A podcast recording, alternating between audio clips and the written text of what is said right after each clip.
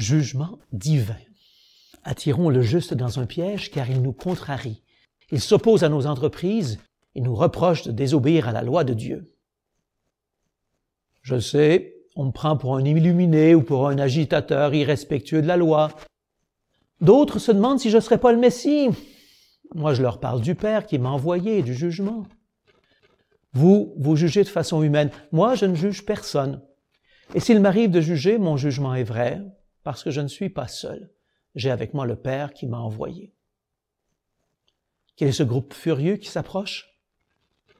Qu'a-t-elle pu faire, cette fille d'Abraham, pour qu'il la jette à mes pieds? Ils viennent me piéger. Ils veulent que je soutienne leur interprétation de la loi? Jamais.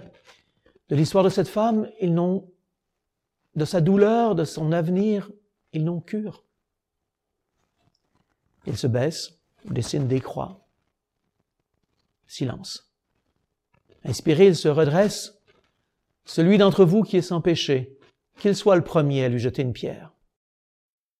Il retourne à ses croix. Ma parole aura-t-elle de l'impact?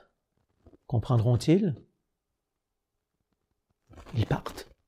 Ils ne sont donc pas complètement empêtrés dans leurs sanctions légales. Que dire à cette femme? Va, et désormais ne pêche plus.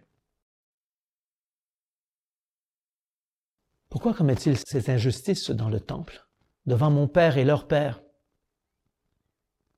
Ils reviennent, mon procès débute.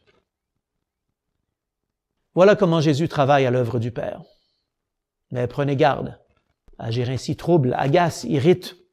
On a cherché à le lapider, à l'arrêter. On finit par le juger et le crucifier.